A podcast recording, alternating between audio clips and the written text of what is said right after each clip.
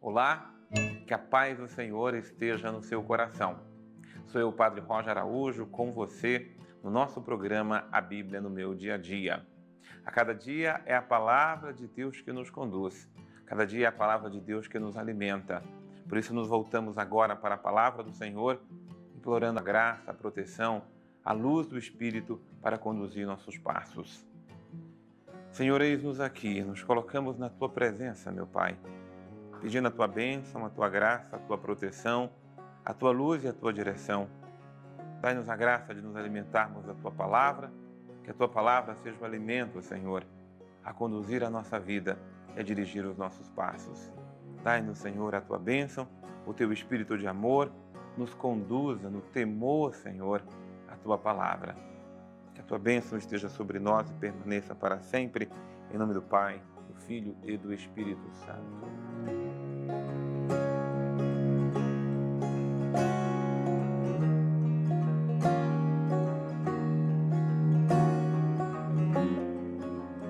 muita paz de Deus no nosso coração.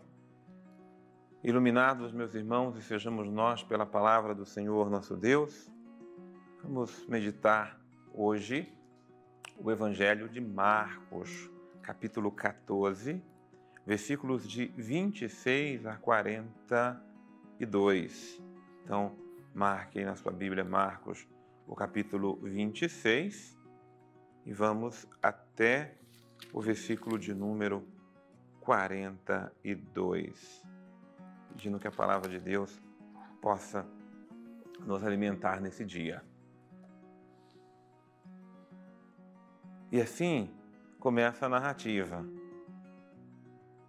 Final da ceia, que nós já lemos no capítulo anterior, vamos nessa parte mais uma vez para seguirmos a continuidade.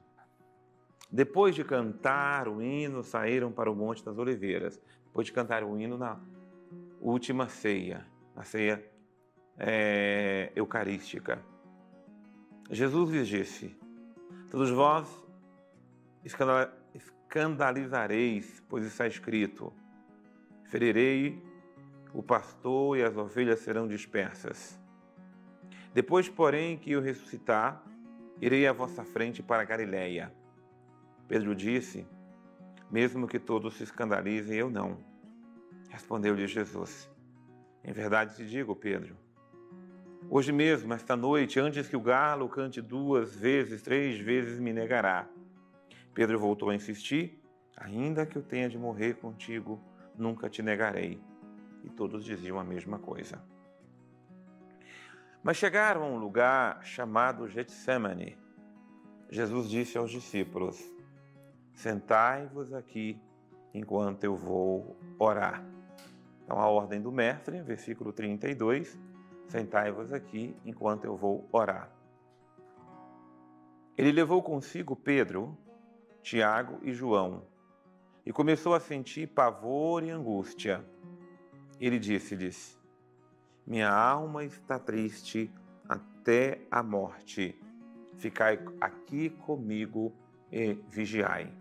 Aquilo que Jesus exclama: Minha alma está triste até a morte, é o estado de espírito que o Senhor se encontra. É um estado onde ele está deprimido com tudo o que está acontecendo. Uma tristeza profunda que toma conta do seu coração e quer invadir sua alma. Quando a tristeza vem ao nosso encontro, quando os sentimentos negativos todos vêm ao nosso encontro, nós precisamos vigiar e orar para não sermos assaltados, roubados, sequestrados por esses sentimentos. A tristeza, quantas vezes ela bate à nossa porta?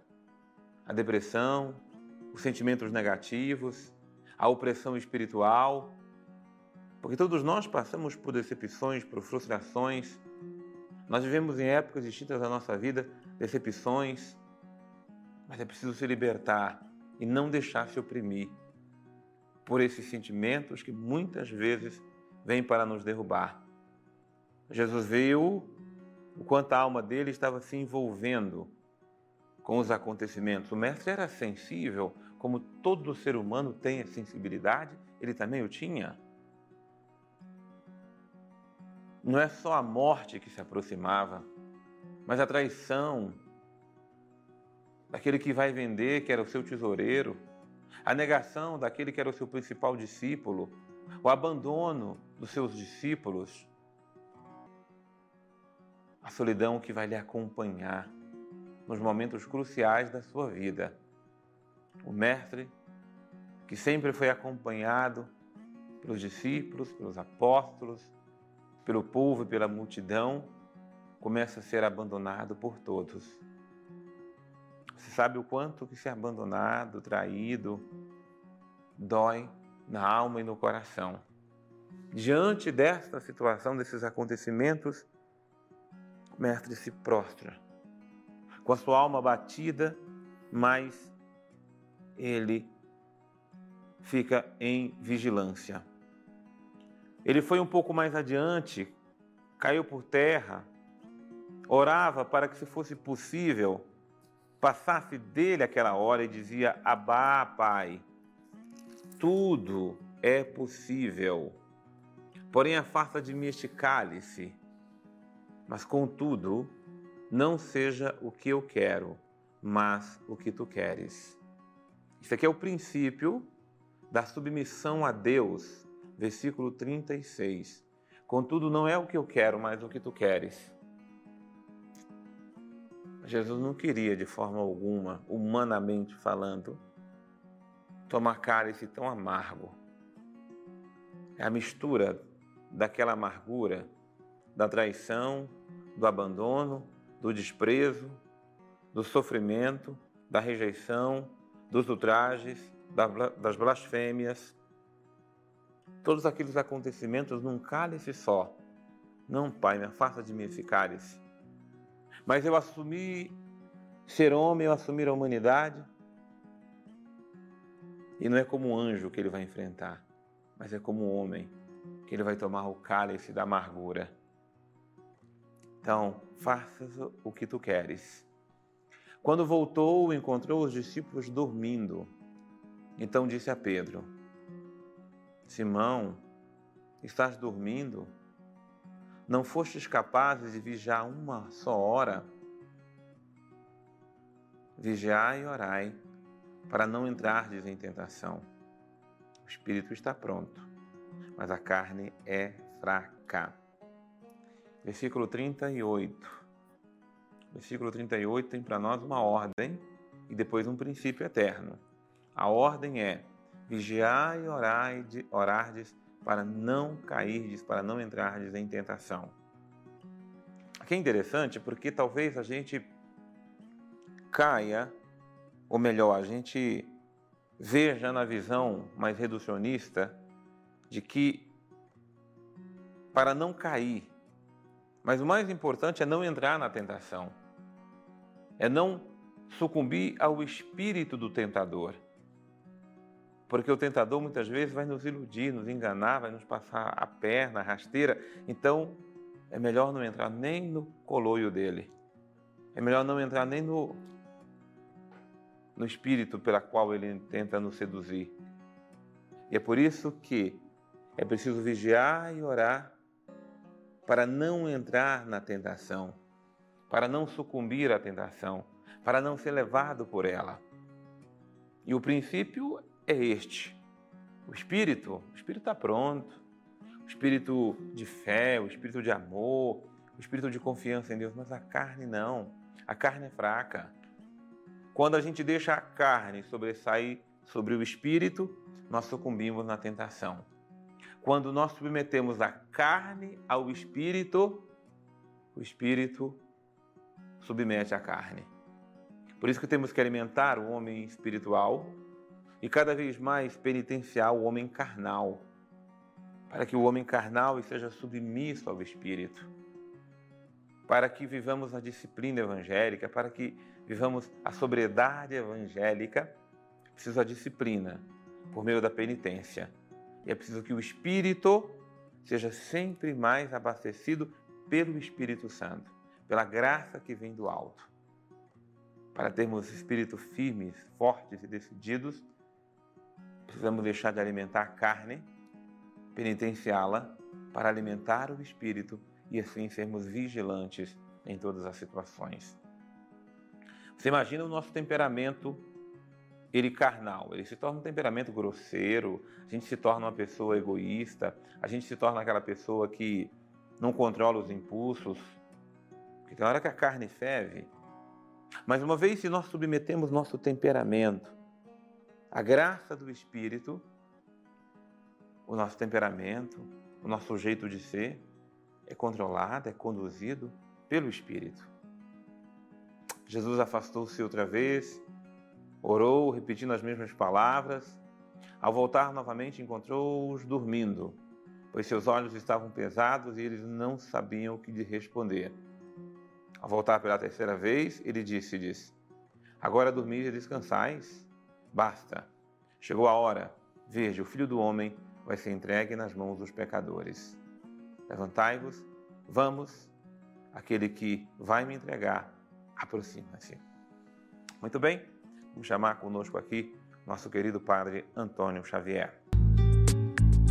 Hoje nós estamos diante de um momento bem dramático da vida de Jesus, que é aquela sua oração feita no Getsemane. O Evangelho de Marcos em si não apresenta essa oração. Nós a conhecemos somente no capítulo 17 do Evangelho de João, mas aqui não, não apresenta. Eu gostaria com vocês simplesmente de ficarmos sobre uma curiosidade, já que o texto foi tão trabalhado já pelo Padre Roger. Bem, a curiosidade é o próprio nome, Getsemane. O que, que significa Getsemane. Em hebraico seria Getsemane, né? Getsemani, que no fundo significa o local onde se prepara ali o azeite. Essa é a ideia. É o local da prensa do azeite. Não é que o azeite seja feito ali, mas é a prensa do azeite, onde tinha uma plantação de azeitona vários lugares, então, ali, eles construíam é, os moinhos, as moendas próprias ali e traziam, então, para que fossem prensados e se pudesse retirar, então, esse, esse óleo. Essa estrutura é que é chamada de Getsemane. Então, Getsemane não é o nome de um local, Getsemane não é o nome de um monte, o monte é Monte das Oliveiras, ou seja, as oliveiras, né, que produzem azeitona, e o Getsemane, ou seja, esse, essa espécie de, de, de, de espaço ali onde se produz esse óleo. Aqui tem um significado muito interessante o fato de ser recordado pelo Evangelho com esse nome, porque nós estamos diante também de Jesus, que nesse caso é comparado à azeitona. É muito interessante, né? A azeitona, que é colhida quando já está no ponto, já está madura, no sentido madura para maturada para esse óleo, e que ela precisa ser esmagada, prensada para que ela possa produzir o óleo. Veja, embora Jesus estivesse ali nesse contexto todo, uma realidade simbólica nos é apresentada.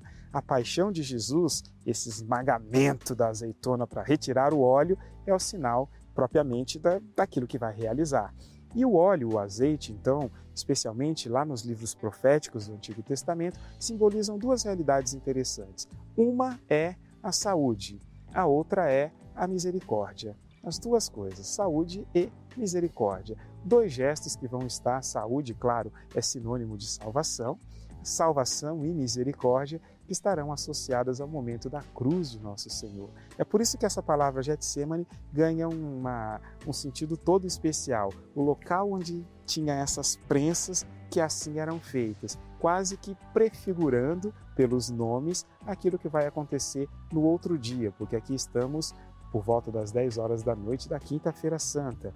No outro dia é exatamente o dia que Jesus será crucificado como azeitona. Para quê? Para que se possa então desfrutar da salvação e da misericórdia, fruto, comparado aqui com o óleo, fruto da paixão de nosso Senhor. Senhor nosso Deus, dai-nos um espírito vigilante.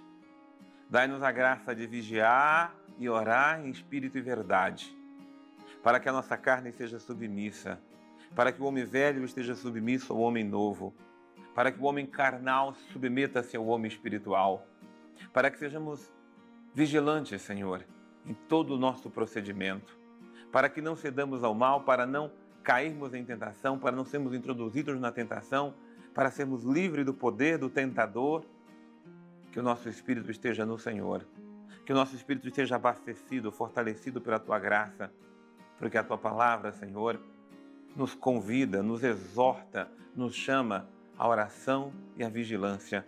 Por isso, dai-nos um espírito de oração, dai-nos um espírito vigilante, Senhor. Ao teu nome o poder, a honra e a glória para sempre. Dai-nos a tua bênção, tua graça e a tua proteção.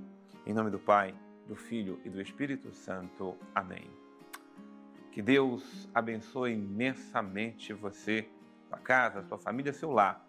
Eu estou aguardando você no nosso próximo programa, A Bíblia no meu dia a dia.